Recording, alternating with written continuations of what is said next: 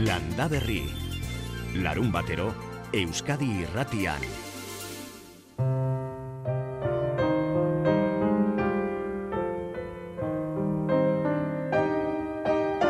Egun denoi leire karrera eta bion partetik, kalde honetan prest ordu beteko bidaiari ekiteko eta horre bai?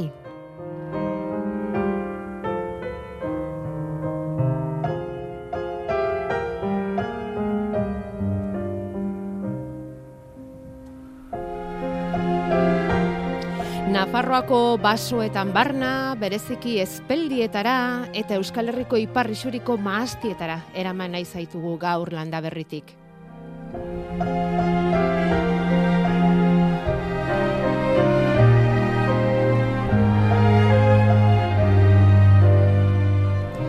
Paisaia ederrak dira baietz, nola bat alabestea, baina nosasunez ez da biltza ba soberan. Ez pelak zitzaren gaitza du eta maazti berriz mildiu onjoa sartu zaie. Egoera zer sortarazi duen eta gaur egungo egoera horretara nola iritsi diren, aztertzen saiatuko gara, gaurko saioan, eta Nafarroako ezpeldietan egiten ari diren lanaren berri ere Xabi Santestebanek emango digu.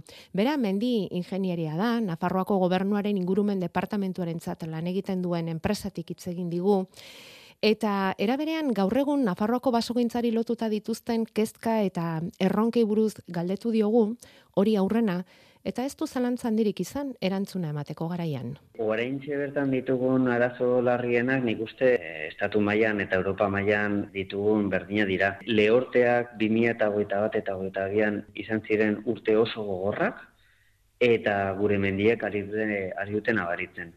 E, lehorteak eta batez ere temperatura altuegiek e, basoei kalte asko egiten ari diote eta Nafarroan behintzat baditugu pagadi batzuk, baditugu e, aritza, baditugu pinuak sufritzen ari dutenak eta, eta kalte askoz e, sentitzen ari direnak. E, nik uste zoritxarrez urrengo urteetan e, poliki-poliki e, paisaia pixka bat aldatuko dela, ze, ze horrelako lehorteak eta temperatura gogorrak e, basoek ezin dituzte aguantatu.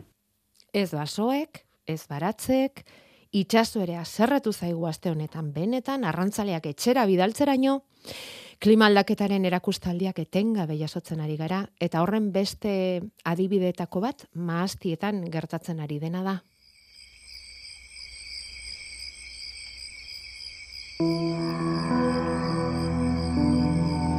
Aurreratuta dator, aurtengo uzta maastietan beroa eta lehorra izan delako orain artekoa, bai behintzat egoaldean matxusta aurreratuta, aurten duten burua ustea da, ez dutela beharra dina sasoiko langile kontratatu. Itxura denez, alaxa dira zidu behintzat UGT sindikatuak, amabos mila sasoikako langile joango dira Espainiatik Frantziara matx bilketako aurtengo kanpainara.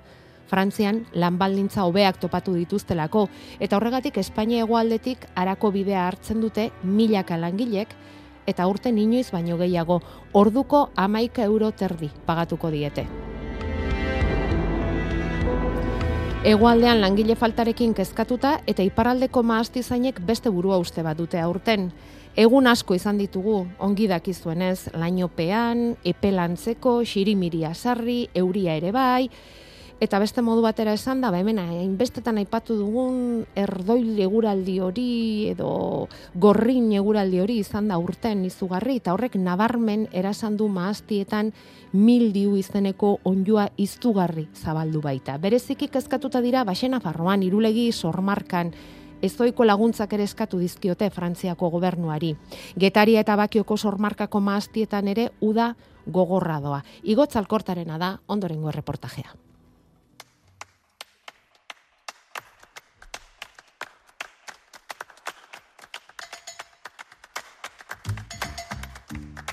Sekula ikusi gabeko egoera horrela definitu du aurtengo Asimun Berguñan baikorrin maastiak dituen irulegi sormarkako laborariak. Aurtengoa guk sekulan ikusi ez duguna egoera da, uh, bojokan gira milioaren kontra, orai bojokaren bukaera da, zeren uh, maastia intzina doa eta um, fruitua gorritzen hasia da.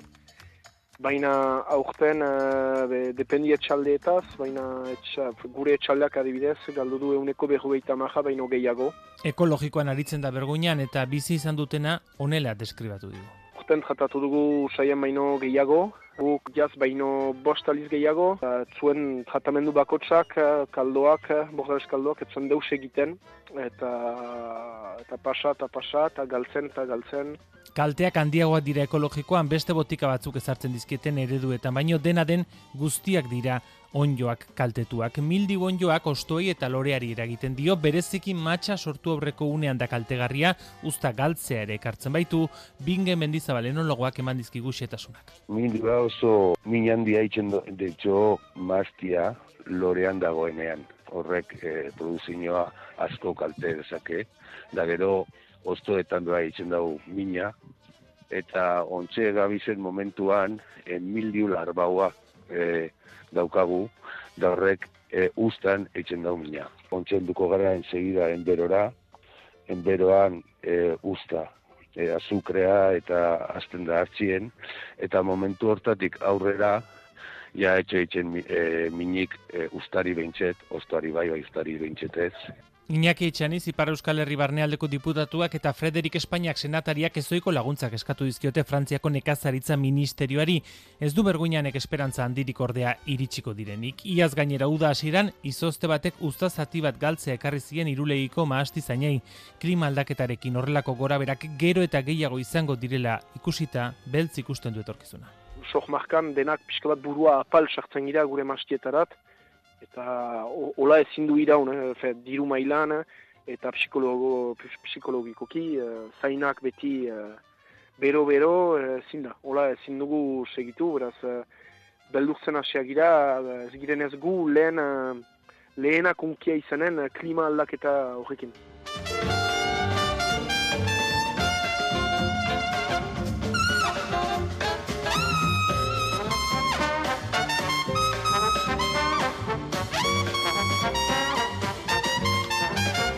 Euskal Herriko Ipar Isuri aldean ari da bereziki eragiten mildiua, getaria eta bakioko txakolinaren sormarketan, egoera ez da ingordina, baina uda gogordoa bertan ere. Maastia itartamenduak sarri egin behar izan dizkiete, eta aurreratu digute usta urten txikiagoa izango dela.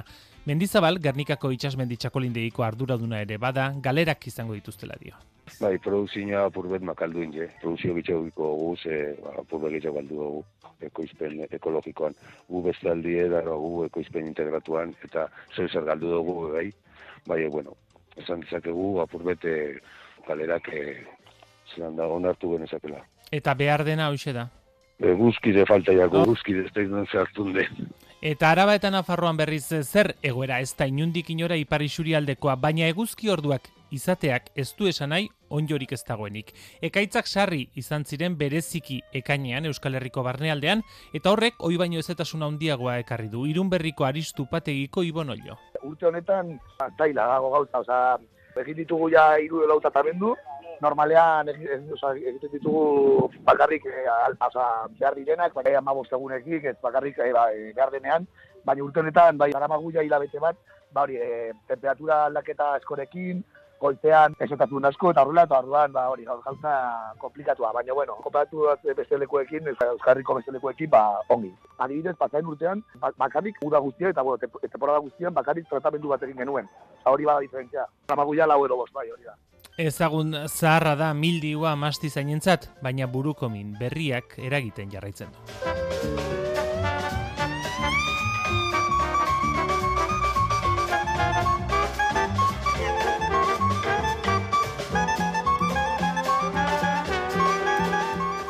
Bederatziak eta amairu minutu orain, txe? Landa berri. Larun batero, Euskadi irratian. Mildiua maastietako ontjoa eta mm, espelak berriz azken urteotan beste bizitari arroz bat izan dute. Sitxa.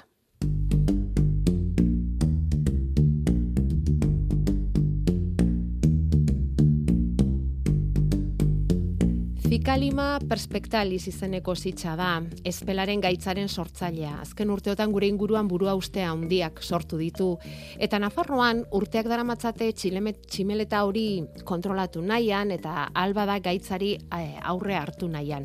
Xabi Santesteban mendi ingenieria da, Nafarroako ingurumen kudeak eta enpresan diardu, erabat Nafarroako gobernuarentzat egiten dute lan, eta euren proiektuetako bat hause da, espelaren zitza kontrolatzea alegia. Hori baita espelaren gaitza dakarrena, ez da? Xabi, zitza da, ez? Bai, hori horrela da, oso garbi daukagu gainera. Jendeak ere pizkote ezagutu dezan, zitza hau, espezie hau, e, asiatik etorria da, eta kasu gehienetan bezala gertatzen dena da, beren e, benetako inguruan, ba ez ditu onelako e, kalterik sortzen. Kontua izan da, Europara iritsi denean, nahi gabe, ba, bueno, hemen bapatean e, ikusi du bere inguru oso aproposatzela e, azteko, eta zabaldu egin da eta sekulako kalteak sortzen ari ditu. Eta zer egiten dio zitzorrek ezpel larbolari? Bueno, sitxak egiten duena da, jan, besterik ez, beldar e, fasean, eo sitxa fasean dagoenean, e, osto eta zelikatzen da. Ostoak jaten ditu, zura ez? Bai, zura ez. Europan daukagun ezpelaren kantitatea, asian e, zeukatena baino asko handiagoa. Ondorioz, e, aurkitu da, ba, supermerkatu izugarri handi batekin, eta, klaro, e, elikagai asko dauka, eta badaukago gaitasuna, e, asko zabaltzeko. Ba, eta ongi elikatua baldin badago, zabaldu ere eta ugaritu ere gehiago egingo da. Bai, bai, hori da. Zuek, Nafarroan ezpelaren gaitza hau behatzen eta aspaldi xamarretik ari zarete kontrolatu nahian, baina bai. batez ere 2000 eta emezortzi. Bai, hori da. E, bueno, ja ikusi, ikusi genuen indarrean, e, aurreko bi urtetan sartua zen Nafarroan, baina ordu, ordu arte kalteak oso txikia ziren eta bazeuden e, irietan eta parke pare batean, zeuden hor inguraturik, eta 2008 aurrera e, mendira e, eman zuen salto. Momentu horretan larritu ginen, ikusi genuen nola e, ordutik urrengo bi urtetan e, defoliazioak e, e, handiak izan ziren, eta eta bapatean e, zenbait lekutan eta baiaratan paisaia e, aldatzen hasi izan zen, ze claro, e, leku askotan e, ezpela oso ugaria da. Eta bapatean berde ikusteaz guztiz marroia ikustera pasa genuen. E, nahi da, irietatik ja mendira salto egin zuen zitzak eta hor pixkat alarma piztu zitzaizuen, ez? Hori da. Eta orduan zer, nola, nola egiten da horrelako tximeleta baten kontrola, e, e, Xabi? E, edo zen izurrite e, agertzen denean, funtsezkoa den lehenengo gauza da, e, ezagutza. Orduan, ezagutu behar dugu zein den bere, bere biologia, nola funtzionatzen duen, e, askotan ez funtzionatzen e, modu berean, bere jaieterrian eta dagoen leku berean, eta ondorioz e, egin genuen lehenengo lana izan zen, e, trampa haunit baso jarri zituzten, e, jakiteko e, Nafarroko zein puntuetan e, aurkitu genezaken. E, bi urteren buruan, konturatu ginen, Nafarroko edozin lekutan, heldu bat aurkitu genezakela. Zeka, helduak etximiletak dira, oso egalari onak dira, eta heldu bat aurkitzeaz du ezer nahi puntu horretan e, kalterik oraindik edukitzea, baina esan nahi du argi dago iritsi daitezkela. Behin ikusita guzti zabalduta zeudela, bueno, hasi ginen neurtzen kalteak e, ja sistematikoki leku guztietan. Ikusteko baldin eta eratzen ari bada, zabaltzen ari bada, nola eta eta ze abiaduran izan ziteken ikusi genuen e, pare bat urtetan, 2000 eta e, sortzietan eretzian batez ere, edatze hauek oso potenteak izan zirela, pues, 2000 eta hogeian pixko bat gelditu egin dira. Bueno, gelditu egin ziren. Ez dago garbi zergatia. Ez da pandemia gatik, eh? Ez da pandemiatik, baino egia da, eta, e, bueno, e, garai horietan, bueno, gogoratu zen zaila zen lan egitea, ja e, kalera teratzea, bai. mendietan bai. Txialdian geunden, bai. Bai, bai, bueno, zen, eta zorionez urte horretan e, etenaldi txiki bat eman zigun. Eta orain zesan dezakeztu, kontrolpean dagoela zitz hori, edo ze egoeratan gaude 2008an? Bueno, nahi beti saiatzen naiz azaltzen, e, gizakiaren ikuspegia eta naturaren ikuspegia e, ezberdina direla, denborarekiko, gizakiok beti dena jakin nahi dugu presaka, eta natura baditu bere abiadurak eta bere ritmoak. Ondorioz, bueno, nik esango nuke, ziurrenik bine eta hogeita irugarren urtea izango da urte bat nahiko lasaia, e, izurrite honen gatik, eta esango nuke ari duela hartzen bere denbora. E, egia da izurritea poliki-poliki ari dela zabaltzen, baino baitare esan dezakegu, ba, e, lehenengo urteetan ikusi denituen kalteak nahiko murriztu direla. Horrek ez du esan nahi, kalterik ez direla behar, baino naturak ere, bueno, denborarekin bilatzen duela oreka bat.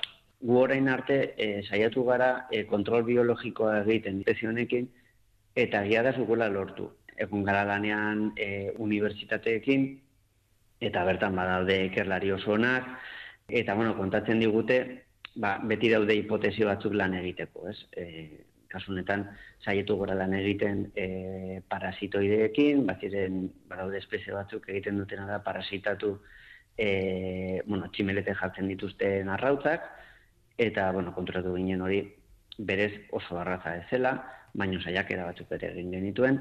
Ari dugu lantzen ere onjoen eta eta virusen bidea. Badaude bakteriak eta virusak eta e, beste batzuk gaizoten dituztenak, guri bezala. Aukera hoiek dira zitz mm, hori akabatzeko erabiliko liratekeenak? Bueno, bai, edo murrizteko. Murrizteko. Akabatzeko eh, oso Ja, gogorra da. Oso it gogorra da, bai. Gogorra da, bai, bai. Hemen, bai, bai. hemen, hemen oreka bat bilatzeko, bai, e, kontua mm. da, ideia da, naturari denbora ematea, bai. natura behar du denbora oreka berri hori e, aurkitzeko. Eta elkar bizitza bat gauzatu izateko, ez? Hori da. Orduan, Espelak, eta denak, bale. Hori da, orduan, zu mm. batzutan lagundu dezakezu, Bale oreka horretara iristeko mm -hmm. behintzat egoera hobeago batean. Bitartean, Xabi, ze hemen ere landaberrin behin baino gehiagotan inguratu zaigu bat, baino gehiago esanez, mm, batez ere, batez ere, ezpelez egindako esiak ari zaizkiela ondatzen. Bai. Eta bitarte horretan, ze gomendatuko zen iguke? Bueno, claro, e, hau da beste mundu bat, nin e, normalen mendi inguruan e, ibiltzen ez, baina niri ere iritzen zezit horrelako, horrelako galderak, norbaitek bere etxean espelezi bat badauka, e, hau tratatu daiteke eta horretarako produktua badaude. Produktu hauek ere mendian aplikatu daitezke, baina teknikoki eta ekonomikoki ez dira bideragarriak. Baina leku txikietan edo parketan erabilia daitezke. E, Bacillus thuringiensis nik uste bete oso ezaguna da, funtzionatzen du beldar guztien dago. Euneko laro gehieta ma pikoko portzentaian e, funtzionatzen du, daukan gauza bakarra da e, aplikazioak egin behar direla e, noizean behin, oza, ez da errepikatu egin behar da, ez? Errepikatu egin behar da, eta pentsatu behar duzu dela e, zure landaren beste zainketa bat. Bacillus thuringiensis, Xabi Santestebanek, eh, eman digun erremedioa nola baita esan gure espel esioiek zaintzeko bete, Jakoba, ze irutzen zaizu, erremedioa da? Bueno, nik uste makina bat aldiz aipatu Esan dugula, ez da? Bai, bai. bai. Bakar bakarrik hori, berak eskatzen zuena da, berak eskatzen duena da, edo gomendatzen duena da, sarri xamar, edo e, egin egin behar dela, segi egin behar zaiola tratamentuari, ezin dela behin eman eta utzi, ala? Ez, ez, ez, ez. Ez que gaina ez du, ez du balito. Hau da, bazilusak egiten duen lana da, e, arra bustitakuan egiten du lana. Hau da, arrai azaletik sartu bertza jo. Ez da landaria tratatze deula eta arrak janiten dula baizik, bea ikutxuin behar du. Hoi da, egokina. Horretik an jaboi potasikoakin nastuta ematia eh, aholkatzen dugu beti, ba, jaboiak egiten duna da, azal hori babesten duen koipia kendu, eta erresago sartzen da. Orduan, tratamentua egin behar da, ba, sortzi amarregunetik behin. Ezpeldi asko aldaukagu Nafarroaz gaindi Euskal Herrian? Bai, bai, parraldian ere desente da, desente. Bai. Eta gure etxeetako esietan ere bai. Bai, esietan, Maite dugu ezpela, eh? Bai, Maite bai. dugu ezpela. Bai. Maite dugu ezpela eta zitzak ere bai, eta hortze da biltza horeka hori topatu nahian Nafarroan bederen, eta kontatu dugu. Zelan egiten ari diren Xabi Santestebanek Nafarroatik.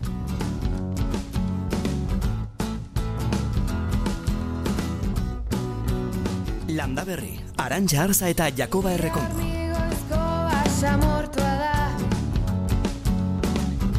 oasirik ez, oasirik ez. Egunon, eh? ez dizut esan. Berdin. Ze edukazio eskasa. Dan, dan, oi. Egunon.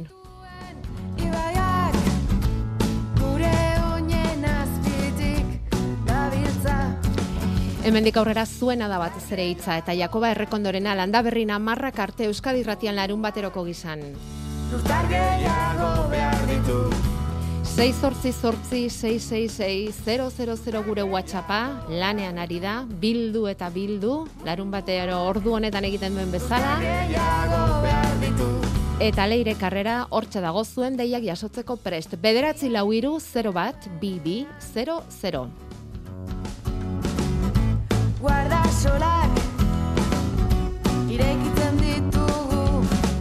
Gaur goizan ez dago guardasol beharrik, eh? Zegiro sanoa daukagun. Guardasola sol gutxi dago. Leirek esaten du bai, guardasola bai. Ez, ez, ez. Gaur ederra, eh? Jakoba? Bai, gozua. Gozo gozua, Bai. freskoa eta, bueno, Bai. geroxiago galdetuko diogu Jonander Arriagari datorren asterako zer, bero omen dator, baina nea berak zeste aztapen ematen dituen,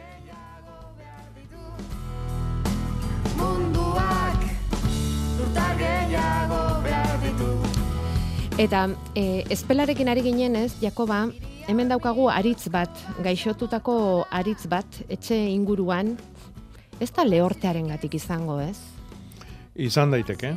Xabik esan du pagadiak lehortzen ari direla, jartzen ari direla, beldurtu gaitu horre pixkat, eh? Bai, pagua aitzan aldian urtzalia da. eh? Horretikan pagua topatuko dugu beti e, ur gehiago daun tokitan, edo e, giro eziaguak dauden tokitan.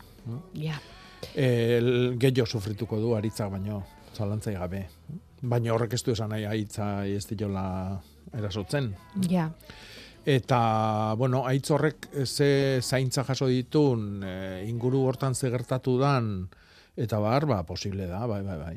Lehorragatik izatea. Bai. Bueno, ez, em, bidali digute a, aritz baten argazkia eta adar handixan mar bat erori gintzaio eta aizerik eta ez da izan, eta eurek ez duteola motibo objektiborik ikusten, adar hori erortzeko, eta ez dakit zer esan dizaiek ezun, Jakoba, gaitzen bat du, lehorragatik da, zetan kera hartzen diozu ikusita bidalizkiguten argazki hauek? E, lehenengo jakin beharko genduke ze gertatu dan hor lurrian, Bai, zein deun. E, gehienetan guk egiten ditugun lanoik e, sortzen dute arazua. Gero, arazu horren garapena, ba, beste zerbait lotu dakioke, baina e, normalian sorrera izaten da edo ongarriketa edo lurra mugitu dugu edo lurra betelan hain dugu edo mm, desbrozadorakin azala jotzen ditu belarra mozten dugun bakoitzian eta bar. Eta gero nik esango nuke lehortia posible dala. Adibidez, betelanen baten gainean balima dago, ba, ordun da arrazoi gehiokin. Ta Orduan, aritz bat- Historio idana jakin beharko genduke. ja. Aritz bat nola ureztatzen duzu? Ba, ba, letxu bat bezala, xe. Bai? Noski. Ze, mangera batekin? Edo automatiko sisteman bat jarrita, edo... hm? Horretaraino iritsi berrote dugu. Bueno, hor, hortik hasi beharko genduke, baina hortik atzea, e, ba, pentsatu behar dugu, ze gertatu zan aurretik eta ua konpondu behar dugu. Noski, ez gehaiko erregailua jartzen e, aitza biziko dan sortzireun urtetan. Ja, Hori utziko dugu azkenerako, ez? Uraren hau utziko Hmm. bueno, dugu. baina edo- oain horrekin hasi beharko genuke. Urarekin? Claro. Bueno, ea ba, zerbait lortzen duzuen. Ura, ureztatu eta poliki-poliki, ea, suspertzen den aritz hori. Pena ematen digu batez ere aritz eta pago ezari garelarik. Gorka, Bai, egunon, egunon, egunon, zemo, ondo, gu oso ondo eta zu, ondo, ondo. Aurrea. Benga, beitu gauza bat, beitu ni baratzen nahiko berria naiz, eta Bai. baratza txikia badakat, Bai. bairu lau urte badabat. E, urte urtero pixkan lan gehiago hartzeio, lurrai buelta eman, Bai. ongarria bota, eta Bai. hau dena. Eta normalian tomatia jartzen ditut. Hola, desberdinak, eh, pues, eh, jak, eh, corazón de buey, eh, are txabaleta sartu ete bai, Bai. tomate feo, pixkat Bai. ikusteko zein dan, hobe Bai. hartzen. Baina konturatzen naiz urtero, tomate aldeak eman da gero, landarian nahiko siku gelditzen zaidala, baina askok, gehienak, lehortu iten zaizkidenak. Hoizatik hain izan dike. Baina hoi ze garaitan gertatzen da? Orain, orain, Orain. bai, Eh, bueno. mm, Eta aleak badituzu? bai, bai jasotze ditut, baina landariak, behin tomateak eman ezkero, landare bera, ba, sikatu iten da. Osea, osto guztik simur, e, sikatu iten dira, eta ja landaria hilda bezala gelitzea. Bai, bueno, bakizu tomatia hilebete batzutako landaria dala. Aha. Orduan, e, fruitu eman ondoren hil egiten da. Bere lanak egin balitu bezala, ez? Hori da. Bai. Bere bai. helburua da fruitu hori eman, e, bueno, hasi hoietatikan, hor dijoaztin hasi hoietatikan, bea bezalako bere kasta eusteko lana indulako. Mhm. Eta orduan, hil egiten da.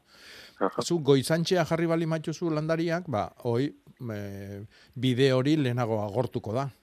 Aha. Behan duxiago jartze baituzu, ba, geroagore e, tomatia jaten nahiko zea. Vale. Orduan, agian egin beharko zenukena da, e, landare batzuk, adibidez, ba, maiatzan hasieran jarri, eta beste batzuk ekainan hasieran. Aha. Eta orduan, oain aiko zinake, e, tomate hila deitzen dana buztuan, e, lehenengoan tomatioi jaten, eta bigarrengo jarri aldiku hoik, ba, jango txuzu, irailian, urrian, azaruan, eguarritan, Vale, vale, baino, pentsatu, hiltzia normala dala. Vale, vale. Bere fruituak eman ditunean, hiltzia normala da. Eta gorka negutegiri gabeko tomateak dira? Bai, Ba, eta bildu dituzu aleak, eta jaten ari zarete? bai, bai, bai. Ba, Bai, zorionekoak, zorionekoak zuek, ze ez da asko aurten Euskal Herrian zorte hori duenik, eh? Bai, Eta- bialdu dut argazki bat, bai. Bialdu, bialdu. biali. No, Bai, non dira, bai. non dira hoiek? Hernanin, Hernanin. Eta ze Bai. klase eh, da ondoen dijoakitzuena? ba, korazon de huei, hoi oso ondo eman dizkit. Bai. Haundik eta politikak. Eta ze honaren tomate hori. Bai, Mm. Bai. jak adibidez, batez, oso txikiak. Ah, bai. Mhm. Bai, Mhm. e, feo oso gutxi. Bai. Feo. Eta ere txabaleta, bai, oi pixate e, ondo, ondo, eta zait. Mhm. Baina korazon, de huei horrek ondo, baina Frantzin erositako landariak. izan ziren, bihotzak. Hola, Ja. soka baten, eta, Bai. eta oso no, bueno, pues ala, Ederki. zer gehiago ikasien. Eskerrik da. asko. Zuri, Zuri. gorka. Zuri, Venga. zuri. Hemen Vale, ondo izan. Ai, gerarte. Jo, ze esperimentu eh, kuriosoak, baietz? Mhm. eh? Barietate diferenteak ezarri, eta hola ikasten da. bai, bai, bai. Mhm. Gero apunteak hartu, eta... Bueno, Maria Angela, eskaixo egunon. Kaixo, egunon. Esan, Aurrea, Bueno, nahi kaldera bat, jago bai. aurrea. Badakit, aguakate zurrak, uretan ipinez zaina botatzetuela, Bai. baina noiz da garai ona. E, noiz nahi, Noiz di- berdin da. bai, berdin da. E, azken, gorri, azken gorrinian, e, zure etxian negutegi bada, Ez, eta, eh? Egutegik ez daukat. Ez, ez, negutegi bada, berotegi bat, Bai, bai. eh, etxe barrua, barkatu. Bai, eta orduan hor, eh, azila oso ondo ernetuko da. bai. Eta Da, zer da- beste, ese, beste sardotegi bada, gero landari hori noiz landatu kanpuan. Hori Bai, bai. egin beharko duzu beti martxua apirilan hasieran. Uda berri, azetan. Hori da, hori da. Eta zer da, alde zabala uretan ala punta estuena, Punta Gure. estuena gora, gora. bai. Bai, Vale. hor dago kimua Bai. edo ozila, bai. Oso ondo, mila hola, esker, eh? txotx batzuekin Bai, jartzen zorratik. duzu, eh? Txotx batzuekin jartzen duzu, txotx eh? Edalontzi batean, ez da? Edalontzi batean erdiraino udetan dela. Bueno, zorte Oso hon. Maria Angeles, eh? ateratzen den hortik zerbait, eh? Eskarrik asko. Agur zuri. Agur. Eta, beira, ba, aguakate ondo aipatu duenez, Maria Angelesek, bada beste bat, esaten duena, ez do testitu aguakatea edo txertatu inoiz be. Irulandara dekodaz, neuk ezurretik aterata, eta estitxu egin gura dodaz. Gaur egun ona da? Begitxertua egiteko, Jakoba, edo noiz? E, a ber, begiko txertua, berez, e, bueno, txertuak hilgoran egiteko aholkua izaten da, nei hilberan bukaera gustatzen zait, hm, hori egiteko. E, hilgoran probatu nahi bali madu, ba, oantxe gaude. hm? Hilgoran, e, egokina izango litzake osto egunian egitia, hau da, gaur, adibidez, Mhm. bilar, hm? Gaur ala bihar, gaur eta bilar, bale. eta bale. bestela hilgora ama bilarte dijoa. Bueno, ba hortxe daukazue. Eh? E, aguakatea ez ditu edo txartatu edo egin nahi duenarentzat e, informazioa. Bueno, guazen Euskal Metera, Jonander Arrila gaztai daukagu eta. Kaixo egun on, Jonander? Kaixo, egunon. Bizi algara? Bizi gara bai. Eta ondo? Abentze gauz lanean. lanean, lanean. Aspaldiko partez, zer moduz, Bai. ongi? Bai, da, ongi. Bai, Uda bueno. pasatzen. Bai. Eta ze uda, ze uda arraroa, Jonander. Eskerrak, Bueno. eskerrak, em, aurrekoan Maialen Martijak aurreratu zigun ostegun ostiralerako euria zetorrela, ez gainera euri txikia, litro mordoxka bat egingo zuela eta zuk ezakizu zenbat eskertzen dugun hemen era horretako informazioa aurrez eukitzea. Segure lanetarako oso importantea da. Horregatik gaur ere gauza bera eskatu nahiko genizuke. Eh, esan diguzu gaur, bueno, eguzki txua izango dela eguna, egunaren akaberarako aldaketa dator, bihar berriz ere umelagoa izango dugu eguna, eta astea, asteari buruz ere esan daiteke, Jonander? Bauda sasaiko giroa gaienduko dela, eguraldi eguzkitzuarekin eta bereziki beroarekin. Aste artean, eh, izan ere, termometroak hogeita hamabost gradu ingurura egoko dira barnealdean, eta ziurrenik aste azkena izango da datorren asteko egunik beroena, Egoaizea ibiliko da, hori espero dugu egun horretarako, eta temperatura asko igo daiteke. Bero zapa handia izango dugu e, ziurrenik ba, Euskal Herri osoan. Dena den, bero sakarronek printzipioz ez du luze iraungo, eta ostegunean berriz ere termometroek eh, bera asko bidea hartuko duela, hartuko dutela ematen du. Dena den, bueno, oste- ostegunetik aurrera izeak e, iparukitua izango du, baina hala eta guztiz ere, printzipioz uda sasoiko giroarekin jarraituko dugu, eta horrek esan nahi du, ba, prezipitazio kontuei dagokionez, ba, asteburu hontan zeo zer bustiko duela kantauri surialdean gaur gauean eragingo digu fronte txiki batek, baina oso gutxi bustiko du, eta datorren astea ba, ematen du nahiko lehorra izango dela. Baina batez ere hori, oso beroa e, datorren astearen hasiera, bereziki asteazkena. Bai, bai. Ondo apuntatu dugu. Asteazkena ongi apuntatu dugu. Asteazkena izango dugu sustrai eguna, Jakoba, eta mm, ba, ez dakit hor, zerbait egiterik izango dugun, ala ez, ilargiari ere begiratuko diogu, eskerrik asko Jonander, informazioen engati guztiagatik, gero arte, berdin zuk ere agur, bai, ze hil beran, ez, hilgoran gaude, hilgorako egunak ditugu, eta justu gaur zortzi hilberatuko da ilargia, eh? Takitze lan egiteko garaia den hau ona Jakoba porruekin ari da hemen jendea porru ez galdezka taula ez Mhm. dakit Bueno, porru landatzeko hilbera itxoin behar dugu, zalantzei gabe. Un egun guztiako porrua jartzeko asko sobia da astebete geoxioitia ondo egiteko. E, matematika aipatzen du patata atera, tipulak atera, noiz, e, giro onak datostila, eta bar. no? E, irauteko balimadia, jasotzeko balimadia nik hilberan bilduko nituzke. E, orduan, ba, hilbera gaur sortzi uh, atzaldian hasiko da. E, setxun jatekoak balimadia, ba, ez balimakau asko eta setxun jatekoa balimadia, hilgoran bildu ditzakegu, eta mm, gaur da bilar ere ez dia untxarrak izango, ez da astelena eta aste hartiare. baina hoe dira berehala kontsumitzeko Bai, bai. e, e, kuiak galdetzen dute hori da gure beste erreginetako bat Bueno, kuia lasai. irauteko Lasai. lasai oraindik Lasai, bai, udazkena etorriko da. lasai lasai oraindik lasai Baina, bueno, irauteko galdetzen duna hilberan eta sustrai egunean, oi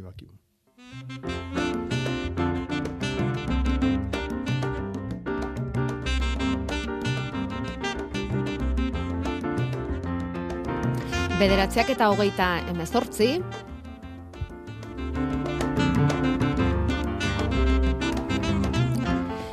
Telefonoa da bederatzi lau hiru 0 bat bibi 00. Bakarren bat WhatsAppera deika ari da eta hor ezin diztugu erantzun. Nahi baduzu ahotsa hor utzi zurea, hori bai, ahots mezuak jasotzen ditugu eta gustura gainera. Azten bat eta ahots gehiago landa berrin orduan eta hobe. Baina zuzenera deitzeko da bederatzi lau hiru 0 bat bibi 00. Eta horra deitu du Mirenek. Aurrea miren, Egunon, Egunon. biori, egunon, Egunon. egunon. Aitu, eh, azelgat tekodaz peka marrotxuz beteta. Bai. Horria kenduarren barriro. Duak, Bai. Horritxua kenduarren da botarren barriro. Bai. Zer egin dezaket?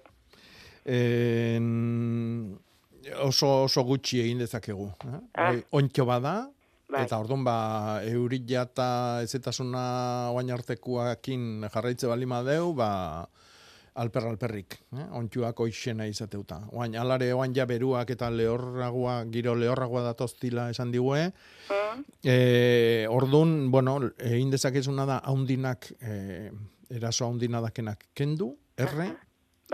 Eta berrituko da. Eh? Hori zer kospora da, gaitza bat, ontxo batek sortzen duna, eta esate zute, zetasunakin. Orduan, e, ez du merezi nere ustez tratatzia. eh?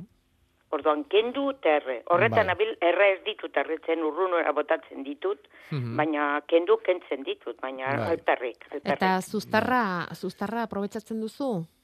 Ba, eh, os- penka oso Hori, zabala penka, bai. daukanean, bai, bai, Bai. bai, bai, bai, Bai, bai, hori bai. erabiltzen kendu, kentzen dut horrie, Bai, eta hori sano, da. sano dauel penka, bai, hori, bai, erabi, bai, bai, Bai. hori aprobetsatzen dut. Berdea eske- ezin, berdea hori, ezin, ja. Pena ematen di, ze Ja. itxu- desitxudatu egiten dira, eta pena hundi ematen dit, esan du, Mm. bueno, ongo da zeuzer, Bai. ekologikoren bat edo zeuzer, ongo da duen alperrik. Ingo dut orain artekoa. Ala, alare, e, lasai asko janditzakezu, eh? ostu oike, eh? Bai, ez da? Bai, bai, bai, bai. bai. Inork ez dio iarriko. Baina holako ilusioz ez duzu Bai. jaten. bueno, Hori da diferentzia. Bai, bai, bakizu azkenian eh, gaur egun estetika deu nagusi, ezta? Ai, baina Baina- horrek ere zapore oso oso goxo ez dio ematen, eh, miren. Bai. Puntu Ez marroi hoiek. Nik ezakit honek onjo guztieko barri irizen zehatzinen nik gaztetan da holakorik ez dut ezetu edo Bai, enaz bai, kontura. bai, bai. Beti, neu behitu ez orduen. Bai, bai, ni umetan, nik umetan ezautu nago.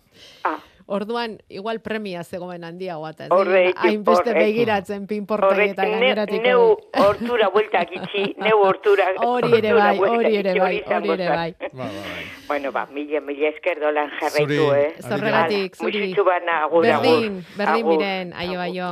Beira, iritsi Leno, dira. astu zait gauza bat esatia, Zer? eh, goatzeko, eh, suerte handia euki euri jauen aurretik patatakatea joenak. Ah, Zatik, oain, izezkarrak, ebilion ondoren, ia nola dauden.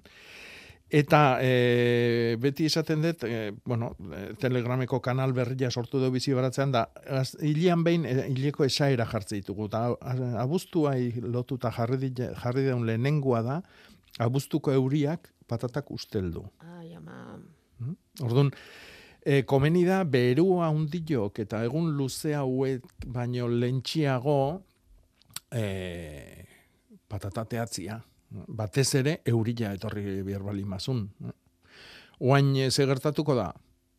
Auskalo. Ikuskizun. Edo zeinetara ere, ahalik eta azkarren ateratzea hobe, badazpada ere. Bai, baino nik lurrai pixka bat lehortzen utziko nitu. Hori da, asteazkenerako sekulako beroa iragarri digu mm Jon Arrailagak. Bai. Lehenago ere bai. Aste hasiera izango dela beroa, bereziki asteazkena. Orduan utziko diogu lurrari pixka bat Bai, bai, berotzen, bai. eta gero taka taka taka aitzurra hartu eta Eta gero ateratakoan ondo Ondo lehortu, gelditzen zaskion, itxatxita gehatzen zaskion lur arrastu oik ondo kendu, zatik lur hortatikan etorri daitezke geho gaitzak eta... Mm. Patata atera eta garbitu, garbiketan e- egin dezakegu lana. Ikusi hernaniko tomateak iritsi zaizkigu Jakoba. Mhm. Ze itxura daukaten Mhm. gorkaren tomateak hernanin. Era guztietakoak, idibihotzak eta jakak eta aretsabaleta eta tomate itxusia eta dena jartzen ditu berak eta bidali digu argazkia. Bejon deizula gorka. Eta hemen beste batek tomateak direla eta galdetzen du, e, bueno, ba, aurten leku askotan bezala, ez da, ez duela atarramentu honik atera tomate hauekin, Hmm. eta e, erabili dituen, ez dut aurkitzen orain mezua, ze- zeintzen itzaiako ba, erabili dituen, par, mm, esolak, nola Ah, ditzen? zurkaitzak. Zurkaitzak, hori Bai.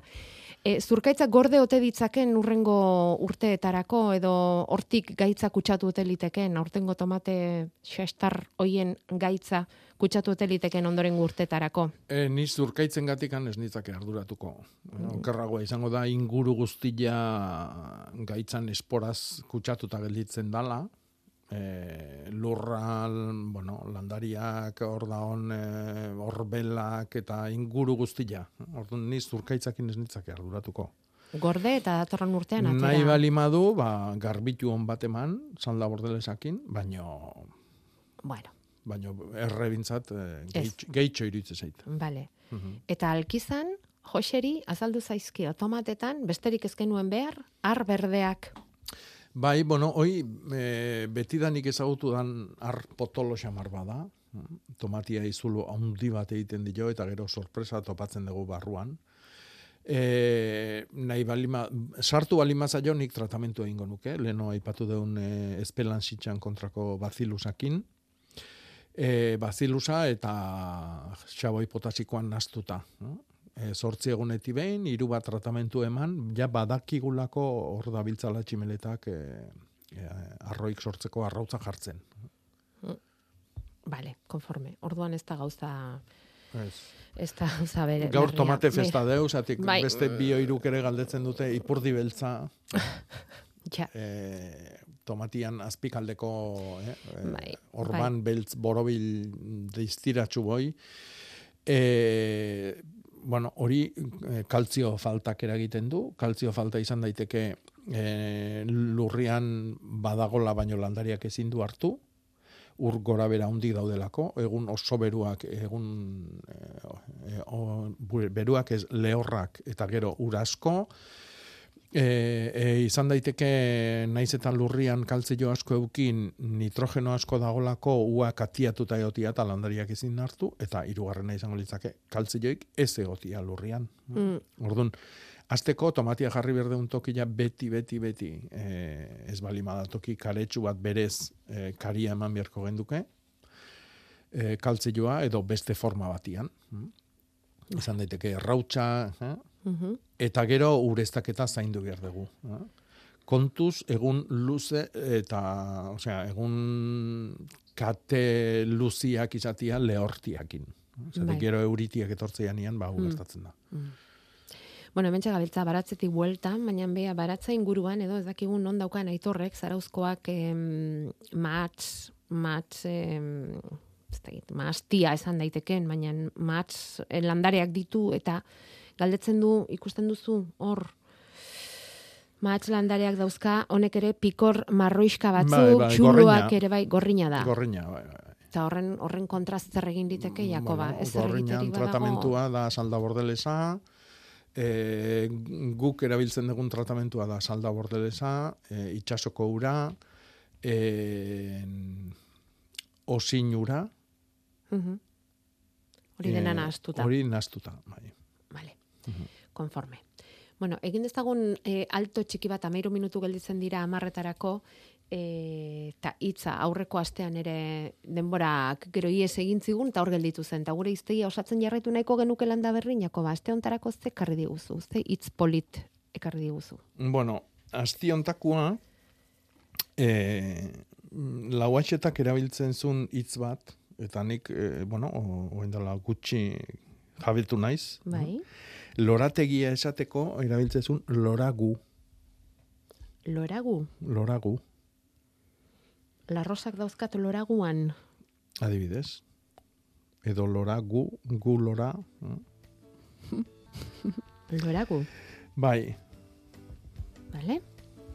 Eta, eta hori ze izango da, lora eta gero gu atzizkia.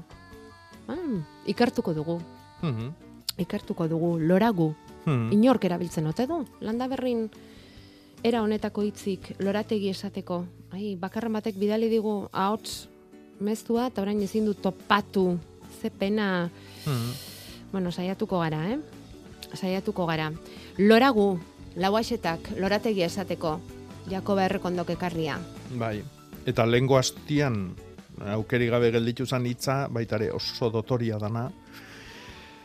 Da bizkaian satorra esateko, erabiltzeue, areapeko. bueno, areapeko. Orduan, ondarran azpin ibiltzen dana, izango da? Hori da, hori da, areapean. Bai. Areapeko. Lobeko ere erabiltzen da, lurpeko, eta seguru askoz gehiago ere bai. Oso ondo, beraz.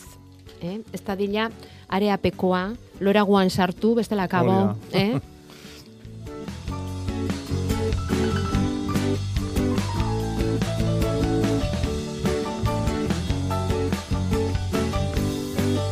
Ba ez dakit loraguan, edo baratzean, edo non, jartzeko, baina nekaneri oparitu diote, Jakoba, edo nahi diote oparitu, kaktus itxurako pikondoa. Hmm. Igo txumbo, txumbero, Bai, edo nola bai, ditzen diozu ez Bai, bai. Txumbera da, Txumbera, gazteleraz. txumbera. Txum- Euskeraz nola esan behar dugu honi. Indipikondoa. Indipikondoa. Bueno, Bai, indipikua da. Ze polit. Bai. Indipikondoa, eskaini egin diote nekaneri, baina bere galdera da, bikoitza batetik, gomendagarria ote den landare hori gure lurretan, kalterik egingo ote dien ingurukoei alegia, ze kaktus Mhm. itxurakoa da, arantzatxoak ere baditu, igual lehortu egingo luke ingurua, eta pixkat berak buruz jokatu nahi du, hau landatzeko garaian, eta, bueno, zuk erantzun, eta gero segiko dut galdezka, Bueno, nik zalantzai gabe jarringo nuke. bale? Opari bado alima da. Nik uste eh, unuzkio arantzatxu badan jendea otxuta egongo dala, orduan balasai pikonduakin. Beste sagardotei bada fruitu emango dion edo ez. hm? Toki oso beruak eta lur arro eta lehorra gustatzen zaizkio. Hmm. Orduan, ba, horrelako toki bat bilatu beharko luke. Inork egin aldu probarik indipikondoarekin, ze emaitza lortu duzu, eh? Komeni altzaio, nekaneri, hau bere loreguan jartzea, bueno, eta ez, esaten du, e, bueno, ba, proba egitekotan ze toki gustatzen zaion gehien, edo ze, ez dakit ba, ze, ze, ze lur mota, ze guzki, ze, non gomendatuko zenioke Jakoba. Pikonduai? Bai, Ba hori, ba, lurra, lehorra, arrua, eta eguzkia tope. Eta eguzkia asko dan toki batian. Vale. Hau da, ba, e, hotza ere etzaio komeni, Ja. Itzalik ere ez? e, itzalik ez, orduan toki gozo eta bero batian. Mhm. Orduan, honena izango litzake Euskal Herrin itxasertzian. Vale. E, ta gero fruitu hori jaten da? Indipikondoaren fruitua? Bai, bai, Bai. bai. Oso goztua da baina. Gozoa da. Bai, Vale, bai. vale. Hmm. Oso ondo. Bueno, orain hasi dira hemen tomateak iristen alde guztietatik. Hmm. Honi, bai, bai, ba marroia, hori azaldu dugu zergati den marroiarena, eh? Mhm. Bai, landare marroia. Bueno, baina denbora aurrera doan eran e, normalagoa izango da, ez? Tomateak ere atzera xamar zeuden tomate horiek berriz berpiztea eta etortzea eta Hmm. bai. Em, itxoin pixka batean hemen baba txiki eta kardo haziak noiz erein Jakoba. Hmm. Bueno, e, baba txiki, baba bel txikilla edo hijito baba odeitzeana, hoi e, a, udazkenian ere behar da. Orduan ba, lasai hartu. Etorriko dia, azarua, abendua, hor ere behar dugu. E, kardua, generalian ez da ereiten, landatu egiten da. Eta oraintxe da garaia gaina. Ba, e, ustaila, abuztua, baita irailan erdi artere lasai. Kardua, gero negun eh, jaten deguna. Oraintxe. Mhm. E, bai, eta eh, horrekin batea, guatu naiz, e, baitare, guain jarri berdala, baitare, e, alkatxofa edo orburua, Horburuak. Mhm. landariak. Mhm. Mhm. E, lehen ditunak, ba, ipurditik berritzen da altxumakin, eta altxuma hoik askatu, eta hoik landatzen dira, eta kardua, ba, berdin edo landaria bekarri. Konforme. Mhm. Ikusi duzu aguakateari ze sustraiak atera dizkioten hemen? Mhm. Bai. Ze dotorea, eh? Bai, ba, Bai, hori da, eh, ura hartzen dunean, hazi, bueno, gehienak, batzui geixio kostatzen zaie, azana joai adibidez, baina hazi gehienak e, toki edo momentu epel bat topatzen dutenean eta ezetasuna balima dago, ba, ernetu egiten dira. Bai. Mhm. Iaia txima, txima bat da, bere Bai. sustraigea. Eh? Bai. Eta gero hortzezuk esan duzun kimu hori atera zaio goiko partetik. Eskerrik asko, ez? Mhm. Digu esaten norden argazkia bidali diguna, baina argazkia bidali digu aguakate zurra erdibitua dago, eta erdibitzen den puntu horretatik behera, ba, sustraiak atera zaizkio, baina, baina sustraia asko, eta Mhm. eta gero goraldera berriz, ba, kimua, mila Bai. esker, eh? Hoi landatu daiteke ja zuzenian Bai. loreontzi batian edo baratzian baitare. Eta tolosatik bidali digute listor kabi bat. Mm, ez dut ikusi. Bai, azken, orain azken alditxoan, bira, bira, hor, bai, e, alako urontzi batean edo, listor kabi egiten ari dira, eta Ah, baina esaten du hemengoa dirudiela, ja, listorrak, orduan, ze utzi egin behar dugu, zu gauza zara? Esateko listor hori... Nik uste ez dala asiarra. Ez da asiarra, ez? Nire ustez ez. Baina, bueno, hoi... Ze artea Ni daukaten, animalitan bakizu. nola nahi ere ze artea daukaten listor hauek. Eh? Ah, bai, bai, bai. Ze gauzak egiten dit. Ah, Hmm. musikakoa da, aguakatea. Hmm. Luisek bidali digu musikatik, eskerrik asko. Luis. Earki. Eskerrik asko, eskertzen da. Bueno, beste batek hemen, e, piperlandaria asko, zainetik ihartu egin zaizkigu, eta konturatu gara lurbarruan ar beltz ugari dagoela. Horrek janote dizkie bazainak? E, oso errez e, jakingo dezu hoi. Landari eitira eta errez ateratzen balima da, esan nahi du, zainak moztuta dazkala. Mm. Haidez hau askotan letxuak ingertatzen da. Letxuak, ba, zientoa jartzen dezu eta tartian bat, hola, ilartu, ilartu, ilartu, tira eta azpila dana jana. Mm. Eta lurroi pixka bat miatu, eta hortxe asaltzen da ar grisilun beltzazka bat eh, arroi hil da jazta. Zatik bestela ondokoa jungo da. Eta gaur, gaur janduna, ba, bilar esango dugu, bart, eh, bestia handi eta hola. Ja. Orduan, eh, nik hoi konprobazioa egingo nuke, alare, piparra, olako ezetasunakin, gaizki biltzen da. Ez da tomatia bezain harina hortan, baino bai. Sufritu egiten du. Bai, orduan lurra, ba, bueno, pixka bat ola sakonera bat egiten balima du, eta hor pilatzen balima da, eta bar, kontuz. Mm. Nahikoa lan orduan. Eta arroi ezar egin behar dira. Banaka-banaka bildu? E, ikusi, e, arra balima da, ikusiko ezu bat, urruna beste bat, eh, urruna beste bat, aidiala galtzen. Vale. Salian, bat-batean galtze balima dia, esan nahi du hor beste zerbait daula. Baina landarea banaka baldin badira, segurazki arra izango da. Bai. Eta bitxo bola pila bat dituen honiz esan behar diozu. Hoiek landareak jaten dituzte? Eh, ez, mesede gehiago iteue kaltia baino. Hori esaten ba, lasai, ez arduratu. Erremedioak galdetzen ditu, baina horiek ez, ez dira hain... Ez, ez, ez, ez. Erasokorrak, eh? Ke ba, ke ba. Ara, azaldu da indi pikondo bat, beira. Mhm. Azaldu da, azaldu da. Guk badugu indipikondoa atarian eguteran egoaldera begira dagoen pareta baten kontrata teilatuko aleropean neguan elurrak tapatu arren urte mordoan dago. Ez da hartzen. Lore mordoa ematen du, baina ez zaio sekula fruiturik heldu. Hori ere gertatzen da? Bai, gerta daiteke. Gerta Bai. daiteke, ba, landariak badu grina hoi, eh, gogu hoi, eh, fruitu emateko, baina, bueno, baldintzak ez die egokik. Eta- Eta, ba, loriak galdu egiten da. Ez da polinizatzen, edo ematen duen garajian ba, giro kaskarra dago eta ezin du Mm. aurrea egin. Mm. Bai. Informazio txiki baina importantea falta zaigu. Non dago indipikondori? Non dago? Hori jakita gustatuko litzai guke?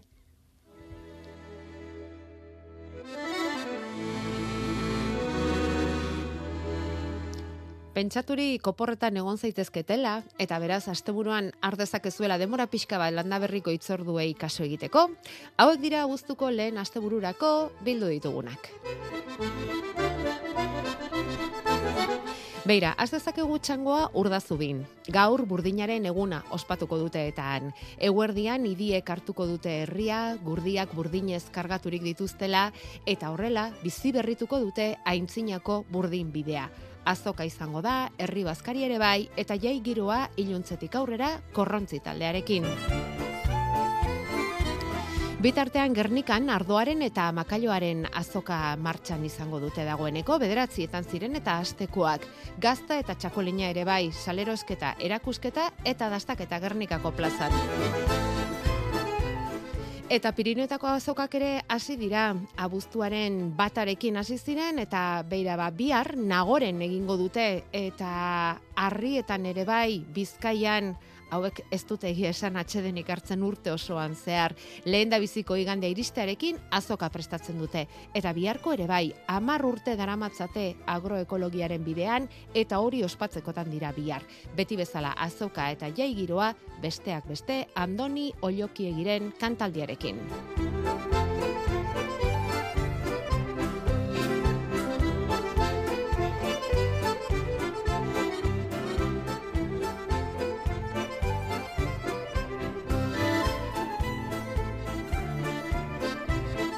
Marokora joaten direnean, jaten dute hemen beste batzuk, pikondo, indi pikondoa. Eta Ua bai, oso ona. Arentzako girua.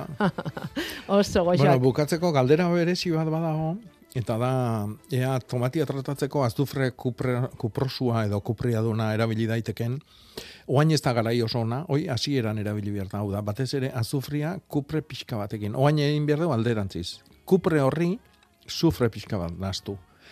E, horrekin ze lortzen dugu dosi askoz txikiguakin efekto bea. Hau da, elkar indartzen dute. Mhm. Orduan kupre gutxigo erabiliz, e, lan bera egiten dugu. Ados. Mm, bakizue, xeetasunetan dago gakoa. Eta hoien bila ibiltzen gara landa berrin. Datorren astean jarraitu beharko dugu, eta hasiko gara Jakoba geraneoetatik. Earki, Ondo iruditzen zaizu? bai, Konforme. Ondo pasa astea. berdin.